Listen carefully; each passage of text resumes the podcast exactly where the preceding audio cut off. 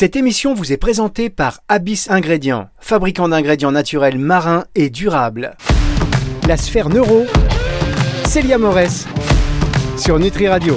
Un générique, euh, on va dire, corsé, dynamique, pour nous mettre les neurones en alerte. Et c'est normal car c'est l'heure donc de Célia Morès. Bonjour Célia. Bonjour Fabrice. On va voyager dans notre cerveau, voyager surtout sur une meilleure compréhension de comment cela fonctionne. On a vu la semaine dernière les euh, systèmes impliqués dans la prise de décision alimentaire, dans la prise alimentaire, le rôle du cortex, le rôle des endorphines, le système hédonique avec l'action de la dopamine. Vous voyez, j'ai tout euh, retenu, c'est surtout que j'ai la fiche sous les yeux. On va pas non plus se mentir. Aujourd'hui, vous allez nous parler des troubles hyperphagiques. Totalement Fabrice. Alors j'ai choisi les troubles hyperphagiques euh, parce que finalement c'est ceux dont se plaignent le plus les gens. Donc j'ai pensé que ça allait être les plus intéressants pour eux. Et effectivement, les troubles hypophagiques, c'est un petit peu différent et on touchera l'anorexie, donc c'est un peu plus particulier. Euh, D'autre part, j'ai choisi ces troubles hyperphagiques qui sont des troubles primaires, c'est-à-dire non dus à un traitement médicamenteux. Hein, parce qu'on sait que lorsqu'on prend certains traitements, on peut avoir des changements de comportements alimentaires et on parle de troubles du comportement alimentaire secondaire. J'ai pas voulu m'y atteler parce que là c'est différent et que toute pathologie est différente. Donc dans les troubles du comportement alimentaire, c'est quoi? Globalement Ça va être un changement du comportement alimentaire aussi bien qualitatif, donc dans le choix des aliments, que quantitatif en termes de quantité, avec des répercussions sur la santé, des répercussions négatives sur la santé de l'individu. Que ces répercussions soient au niveau organique avec des problèmes de douleur abdominale par exemple ou plus psychologique avec des problèmes de culpabilité et de dépression. Donc on va commencer par un des troubles hyperphagiques qui est l'hyperphagie prandiale. Qu'est-ce que l'hyperphagie prandiale? C'est l'hyperphagie au cours d'un repas, c'est-à-dire que typiquement, c'est des personnes qui vont beaucoup trop manger au cours d'un repas. Augmentation de la prise alimentaire, repas trop copieux, ça, c'est un point important. La prise alimentaire est donc finalement, elle doit se faire. Alors pour que ce soit considéré comme de l'hyperphagie prandiale, Fabrice, il faut que ce soit répété dans le temps. C'est pas juste la personne qui a fait un gros repas au restaurant parce qu'elle est sortie avec des amis, ni un repas de fête. Il faut que ce soit finalement de manière répétée, voire quotidien. À quoi ça peut être dû cette hyperphagie prandiale C'est-à-dire pourquoi est-ce qu'il y a des personnes qui mangent beaucoup trop et qui après sont mal après leur repas, ils ont beaucoup trop mangé? Tout simplement, on peut avoir un dysfonctionnement de notre régulation physiologique, balance, faim, satiété. C'est-à-dire que les signaux orexigènes sont prolongés alors que les signaux anorexigènes de satiété arrivent à retardement, voire parfois n'arrivent pas. Premier point, ça peut être parce qu'on a une sensibilité euh, accrue vers un aliment. C'est-à-dire qu'il y a certains aliments pour lesquels on a une telle sensibilité que même si on n'a plus faim, on va continuer à le consommer. Typiquement, si je vous prends mon exemple personnel, pour tout vous dire, moi j'ai cette sensibilité accrue pour le fromage. Même en n'ayant pas faim et même en n'ayant plus faim après avoir mangé ma planche de fromage, je serai encore capable d'en reprendre sans faim, tellement j'ai cette sensibilité que j'aime ça. Et après d'être effectivement pas très bien parce que j'ai trop mangé. Ça, c'est un second point. L'autre point, effectivement, ça peut être euh, le fait qu'on est atteint de tachyphagie. Alors, c'est quoi la tachyphagie? C'est typiquement les personnes qui consomment euh, des aliments trop rapidement, les gens qui mangent trop vite. Donc, finalement, quand on mange trop vite, évidemment, on va augmenter la prise alimentaire. D'abord parce que notre cerveau ne va pas savoir qu'il est arrivé à satiété. Je rappelle qu'il faut à peu près 20 minutes à notre cerveau pour savoir qu'il est à satiété, pour le comprendre. Mais en plus, quand on mange trop vite, moi, je sais que ça m'est arrivé dernièrement parce que j'étais euh, pressée entre deux, deux rendez-vous. J'ai mangé trop vite. Et du coup, je n'ai pris aucun plaisir dans cette alimentation. Et les personnes qui mangent trop vite, typiquement, même parfois au restaurant, entre amis, on mange trop vite, on fait autre chose en même temps, mais euh, on a, on, on, on, vraiment, on mange vraiment trop rapidement. On ne prend pas de plaisir. Et comme il y a ce plaisir qui manque, pour essayer d'avoir du plaisir, on va continuer la prise alimentaire, justement pour retrouver un petit peu de plaisir. Donc finalement, s'il y a trois choses. C'est sensibilité accrue pour un aliment, le fait d'avoir des signaux euh, régulation physiologique qui ne fonctionnent pas forcément toujours correctement, avec des signaux orexigènes qui, sont, qui se poursuivent dans le temps, et la satiété qui est retardée, la tachyphagie, effectivement, qui fait qu'on mange trop rapidement. Et évidemment, on continue généralement les personnes qui sont atteintes d'hyperphagie prandiale, Alors soit ça peut être évidemment une augmentation de la faim physiologique si le signal orexigène est prolongé dans le temps, mais aussi ces personnes qui parfois continuent à manger sans faim, sans appétit. Hein, je sais pas si vous avez remarqué, mais parfois on continue notre repas, on n'a plus très faim, mais on ne sait même pas pourquoi on continue de s'alimenter au cours du repas. C'est ce qu'on appelle l'hyperphagie prandiale c'est parfois dur à, visualiser pour les personnes parce que c'est aussi culturel. Hein. On a appris à ne pas laisser dans notre assiette. Il y a des familles qui mangent beaucoup et effectivement, c'est pas toujours facile à visualiser et à se dire qu'on est atteint d'hyperphagie prandiale parce que ben voilà, on mange trop au cours d'un repas. Très bien. Vous savez pourquoi on mange, on, mange quand on n'a plus faim C'est parce que la série n'est pas terminée. Jusqu'à, il y en a qui mangent beaucoup, il y en a beaucoup qui mangent devant des, euh, devant les tablettes, devant les séries. Et donc, tant que la série n'est pas terminée, on mange, on mange en regardant la série. On sait plus ce qu'on fait. On va marquer une toute petite pause et on va se retrouver dans un instant. Vous allez continuer de nous parler de ce sujet, hein, cette euh, hyperphagie là, l'hyperphagie. Alors là, on a vu l'hyperphagie euh, prandiale. Grâce à vous, on va voir maintenant, on va voir, on va plutôt voir, voir c'est une expression. Vous l'avez compris, chers auditeurs. Ne m'en pas, l'hyperphagie extra-prandiale. C'est avec Célia Morez dans un instant sur Nutri Radio. Parce que le déclin cognitif n'est plus une fatalité, Abyss Ingrédients présente Mnemosis, un ingrédient marin naturel et breveté composé de peptides et d'oméga 3. Mnemosis, 5 ans de recherche pour une efficacité prouvée sur les troubles de la mémoire grâce à ses effets anti-inflammatoires. Mnemosis a été développé par Abyss Ingrédients, entreprise bretonne spécialiste des ingrédients marins issus de coproduits de la pêche locale dédiés au marché des compléments alimentaires. Plus d'infos sur abyss-ingrédients.com. La sphère neuro, Célia Morès, sur Nutri Radio.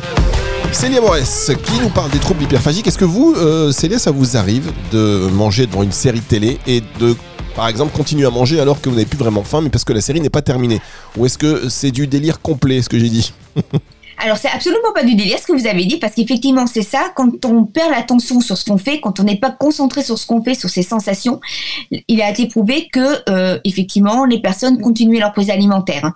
D'où le fait qu'on parle beaucoup en ce moment de manger en pleine conscience pour se recentrer sur ses sensations. Et lorsqu'on prend trop d'aliments au cours d'un repas, c'est évidemment de ne pas manger devant la télévision. Alors de temps en temps, comme tout un chacun, je disais que ça m'arrive de faire quelques petites compulsions alimentaires, notamment lorsque je suis stressée. Ah oui, ça, ça, ça nous arrive à tous, hein, c'est fou ça. Ça nous fait tellement du bien en même temps. Après, on culpabilise aussi. Voilà, c'est très, c'est très compliqué. Allez, parlez-nous, euh, Célia, de cette euh, hyperphagie extraprandiale. De quoi on parle? Alors, je vais parler de, deux types d'hyperphagie extraprandiale dans cette euh, partie d'émission. L'hyperphagie extraprandiale qu'on appelle les compulsions alimentaires et ensuite je viendrai à l'hyperphagie boulimique. Il y a une petite différence entre les deux mais qui est quand même totalement importante. Les compulsions alimentaires, ça va être le fait de consommer un certain type d'aliments et généralement des aliments qu'on aime, donc des aliments, vous le devinerez Fabrice, pas la table, et dans, une, euh, dans un laps de temps finalement assez court, la quantité peut plus ou moins varier, mais elle est quand même assez importante et c'est une, une compulsion, comme on l'appelle compulsion alimentaire. Donc cette consommation est à la fois impulsive et compulsive. Elle ne se fait, elle se fait plutôt une réponse à une envie qu'à la faim. C'est pas forcément qu'on a faim, c'est qu'on a envie de manger, soit parce qu'on a vu quelque chose dans une vitrine, soit parce que justement on a envie quelque chose a déclenché l'envie. Généralement, c'est dans les situations de stress. Beaucoup d'études Fabrice ont montré que les personnes en fin de journée, en situation de stress, de fatigue, c'est à ce moment-là que qu'elles faisaient ces compulsions, euh, ces compulsions alimentaires. Ça peut venir aussi de fait qu'il y a des personnes qui sont toujours en restriction alimentaire et que bah, finalement le revers de la médaille de ces restrictions, c'est les compulsions. C'est qu'à un moment donné, bah, le système lâche et bah, quand elles commencent, elles font une compulsion et ne s'arrêtent plus. Euh, donc c'est une envie impérieuse de manger, hein. c'est-à-dire que c'est comme un craving, c'est une envie impérieuse de consommer l'aliment. Ça survient effectivement en, je vous dis plutôt le soir, parce qu'en fin de journée c'est au moment où on est le plus fatigué, le plus stressé, du moins c'est ce que montrent les études. Et généralement c'est soit pour se faire plaisir, soit pour soulager des tensions internes. C'est-à-dire qu'en faisant cela, la plupart des personnes soulagent un malaise et soulagent effectivement ces tensions internes. Et effectivement, elles sont euh, assez fréquentes, donc je vous les disais, chez les personnes faisant un régime et qui sont donc en restriction.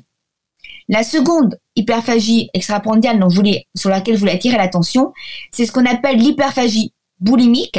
Alors là, la différence entre les deux, c'est que ce sont des, hyperphagies boulimiques, ce sont des compulsions alimentaires graves, parce que à la différence, c'est que ce n'est pas tourné vers des aliments seulement par la table, mais vers tout type d'aliments. C'est aussi compulsif, impulsif. C'est dans un laps de temps restreint inférieur généralement à deux heures et les personnes vont consommer une quantité d'aliments qui fait peur pendant ces deux heures, qui normalement n'est pas consommable, pardon, excusez-moi, par tout un chacun. C'est-à-dire qu'il y a des études qui ont montré que dans, une crise de moins de deux heures, il y a des personnes qui pouvaient consommer jusqu'à minimum, là c'est minimum, hein, 3000 kilocalories. Et ça peut aller jusqu'à, il y en a même qui ont dit jusqu'à 10 000. Ça, c'est ce que disent les études. Ce qu'il faut savoir, donc compulsion alimentaire grave, c'est pas tourné évidemment vers un aliment spécifique. C'est des personnes qui peuvent manger tout et n'importe quoi, tout ce qui leur passe effectivement euh, sous le nez. Elles peuvent même ne pas prendre le temps de mâcher. Ça peut aller jusqu'à prendre des aliments en congélateur sans les décongeler. Il faut, il faut le savoir. Et ce qui va arrêter la crise, ça va être effectivement les douleurs, soit les vomissements, parce qu'on a trop mangé que l'estomac est en train d'éclater, soit les douleurs abdominales. Et à ce moment-là, il y a arrêt de la crise. Les gens culpabilisent bien évidemment beaucoup plus que pour les compulsions. Et euh, ce qui va se passer aussi, c'est que donc ils culpabilisent beaucoup plus que pour les compulsions. Ils sont, ils culpabilisent donc en fait en plus ils vont faire leur crise en cachette. Donc c'est pas juste j'ai une compulsion, je suis pas bien, il y avait du monde autour de moi. C'est vraiment je la fais en cachette je ne veux pas me montrer. Et, euh, et, je vous dis, la prise alimentaire est très très importante. Et pour être diagnostiqué en tant qu'hyperphage boulimique, il faut savoir qu'il faut que, ça, que les crises aient lieu au moins d'après le DSM-5, hein, au moins pendant six mois, et qu'il y en ait à peu près deux fois par semaine. Attendez, hein, le, DSM-5, vous nous dites ça, là, vous nous balancez DSM-5 comme si tout le monde connaissait. Qu'est-ce que c'est ce, d'après le DSM-5 Je ne sais pas ce que c'est. Alors le DSM-5, Fabrice, c'est en fait c'est un manuel euh, d'outils diagnostiques psychiatriques et qui a en fait il y a des critères diagnostiques dans ce manuel-là et qui et en fait si on coche ces critères diagnostiques, c'est que le médecin peut vous diagnostiquer le fait d'être hyperphage boulimique ou pas. Alors il est évident, il est évident que même si ce livre on peut le trouver, euh, j'allais dire dans certaines librairies, il n'est pas question tout à chacun de se dire je vais me diagnostiquer moi-même parce qu'effectivement il y a que le médecin qui peut en posant des questions diagnostiquer ou pas. Mais ça permet finalement qu'on ait des bases, que tous les médecins du monde finalement aient des bases pour permettre d'établir un diagnostic qui repose évidemment sur les mêmes caractéristiques, euh, les mêmes caractéristiques, le même profil, et ce qui fait de dire, bah voilà, si on a tel profil, c'est qu'on tendrait vers ce type de, pathologie. Très bien, bah écoutez, c'est encore une fois c'est très clair. On marque une pause, une dernière, et on se retrouve pour euh, la suite et la fin de cette émission avec Célia Morès. La sphère neuro, Célia Morès sur Nutri Radio. C'est les Maurice sur Nutri Radio aujourd'hui pour nous parler des troubles hyperphagiques. Alors, on s'est tous reconnus dans certaines descriptions et notamment les compulsions alimentaires, n'est-ce pas Célia dont on est euh, victime à différents moments de notre vie, de la journée, de voilà, ça dépend de plein de choses. On a également parlé avec vous de l'hyperphagie prandiale, de l'hyperphagie extra-prandiale. Non mais attendez mesdames, messieurs, vous êtes sur Nutri Radio, je sais pas ce que vous attendiez, euh, mais sa barre est très très haute. Et si vous voulez réécouter ces émissions pour bien euh, comprendre, pour bien euh, assimiler tout cela et euh, la conseiller même à des amis, vous n'hésitez pas, elle est dispo en podcast sur nutriradio.fr à partir de dimanche 18h et également évidemment sur toutes les plateformes de streaming audio. Alors là maintenant vous allez parler euh, de l'hyperphagie nocturne.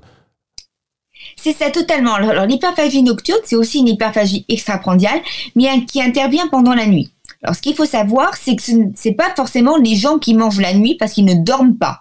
L'hyperphagie nocturne, c'est les personnes qui vont se réveiller la nuit pour manger, qui vont avoir un besoin impérieux de manger la nuit. D'ailleurs, leur une bonne part pardon, de leur prise alimentaire se fera plutôt la nuit que pendant la journée. Généralement, c'est des personnes qui sont assez sensibles au stress. Hein. il y a eu des études qui ont montré que finalement, les personnes qui avaient le plus euh, haut taux de cortisol sont celles qui pouvaient faire justement ces hyperphagies euh, nocturnes. C'est des personnes généralement, en fait, c'est lié aussi avec la restriction pendant la journée. C'est-à-dire qu'il se peut que pendant la journée, ces personnes soient en restriction ou fassent attention à ce qu'elles consomment. Et si elles souffrent d'hyperphagie nocturne et qu'elles se réveillent pendant la nuit, comme on est un peu, on est un peu sédaté pendant la nuit, on est fatigué, on n'est pas bien, enfin, on est, on est fatigué, on n'est pas bien. C'est-à-dire qu'on est quand même un petit peu endormi même quand on se réveille. Ben, notre cortex va lâcher, hein, notre prise de décision, on va moins contrôler nos prises de décision. Et à ce moment-là, c'est là, qu'on va faire ces apports. Et ces apports, évidemment, vont se faire non pas vers des aliments sains, mais vers ce qu'on va trouver dans le réfrigérateur, mais surtout vers des aliments plutôt euh, hypercaloriques. Donc ça va être fromage, saucisson, chocolat, etc., etc., qui vont se faire pendant la nuit. Là encore, Fabrice, pour être diagnostiqué, il faut que les, crises pardon, soient récurrentes. Donc, il au moins, je crois, pendant trois mois ou, ou six mois, qu'il y en deux par semaine. Enfin, je veux dire, c'est pas juste quelques crises de temps en temps. Et il faut évidemment que ce soit un mal-être. Et il y a d'autres répercussions. Généralement, les personnes qui font ce style de d'hyperphagie, le matin au réveil, au petit déjeuner, forcément, elles n'ont pas faim. Donc elles vont sauter leur petit déjeuner, quitte à sauter le repas du midi. Donc finalement, elles vont avoir un système euh, alimentaire, une prise alimentaire totalement bouleversée. Et euh, c'est vraiment euh, dû à cela. Donc c'est vrai que c'est une autre catégorie d'hyperphagie dont il faut tenir compte parce qu'il y a un lien avec le stress, il y a un lien avec les restrictions caloriques de la journée.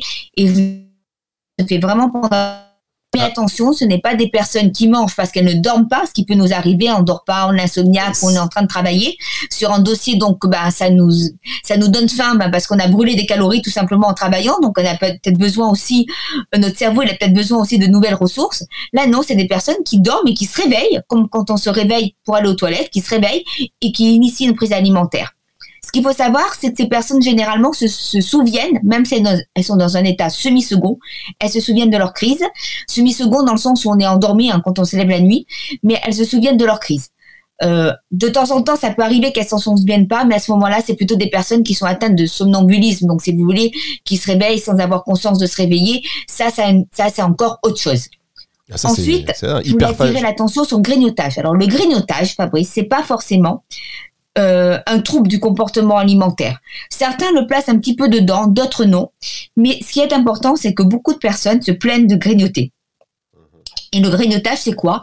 C'est une consommation répétée, mais en petite quantité d'aliments. Typiquement, c'est les aliments que vous voyez traîner un petit peu partout, sur votre bureau, quelque chose comme ça, les petites amandes que vous avez laissées, euh, le pot d'amandes ou de biscuits apéritifs qui sont sur votre table basse et de vous passer devant. Donc, c'est des choses que l'on prend de manière machinale, sans en avoir envie et de manière répétée, mais qui, évidemment, à la fin de la journée, augmentent le nombre de calories et peuvent faire prendre du poids. Mais c'est pas fixé envers un aliment. Alors, on va pas consommer des aliments qu'on n'aime pas, mais c'est pas de comme une compulsion, c'est vers un aliment, j'ai envie de chocolat, j'ai envie de ça, je veux tel aliment.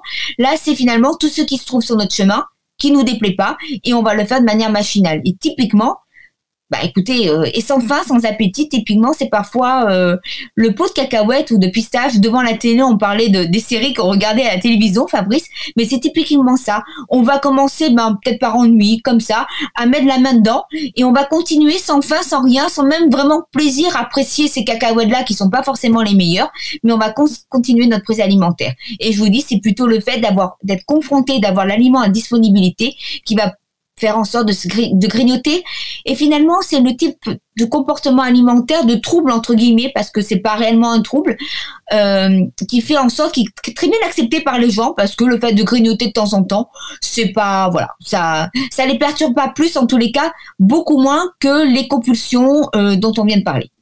D'accord, très bien. Je pensais à ce que vous disiez tout à l'heure. Franchement, on euh, a de, des excès comme ça alimentaires, euh, pardon, mais je, on a de, de, hyperphagie prandiale, voilà, ou extra-prandiale le soir, et en plus on est somnambule.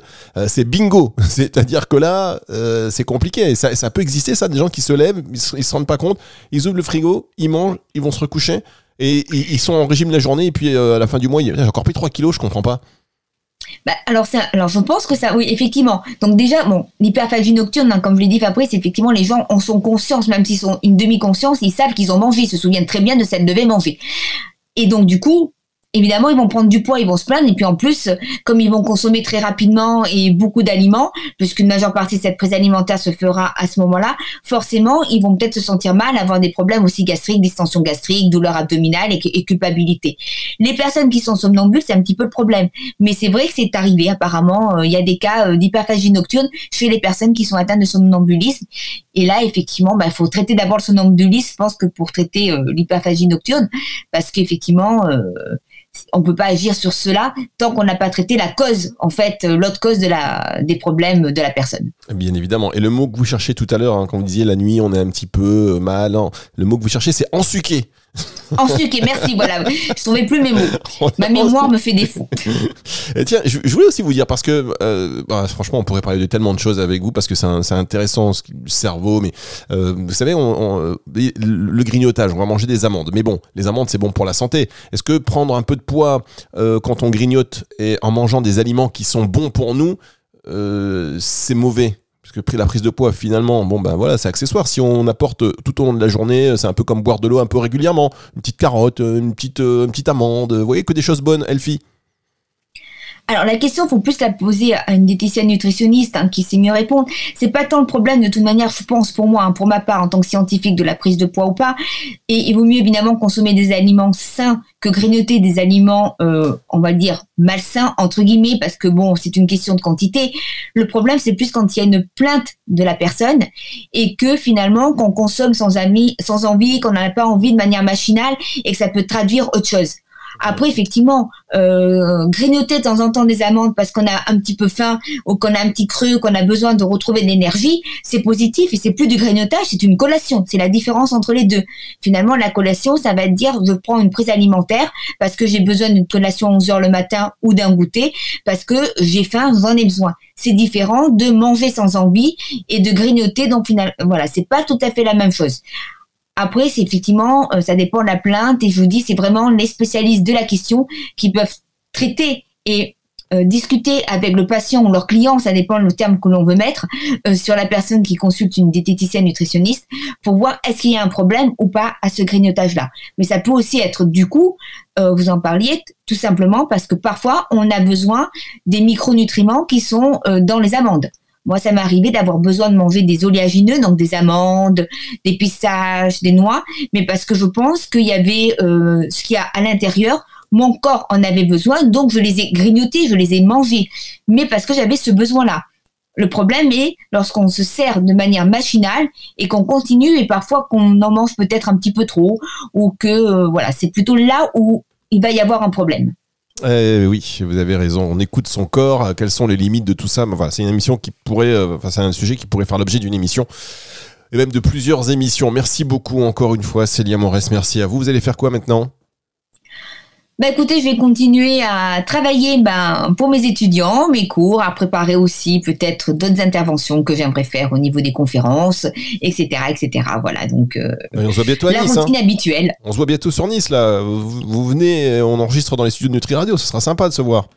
Ah bah j'espère bien, oui oui bah j'ai hâte, euh, j'ai hâte hein, voilà parce que j'ai besoin de, de me ressourcer euh, La vitamine D. de ma région natale. Voilà, c'est ça. On vous attend au comité d'accueil. Vous nous dites si c'est euh, par le train, par l'avion, et on met en place un petit comité d'accueil euh, festif pour, euh, pour vous accueillir. Merci beaucoup, Célia. On va se retrouver donc la semaine prochaine émission. Vous le savez, vous la retrouvez en podcast. Celle-ci, comme toutes les autres d'ailleurs, sur nutriradio.fr dans la partie médias et podcast et sur toutes les plateformes de streaming audio. N'hésitez pas à partager, à commenter, à en parler. Ça nous fait toujours plaisir. Au revoir, Célia. Au revoir Fabrice C'est le retour de la musique tout de suite sur Nutri Radio. La sphère neuro, Célia Morès, sur Nutri Radio.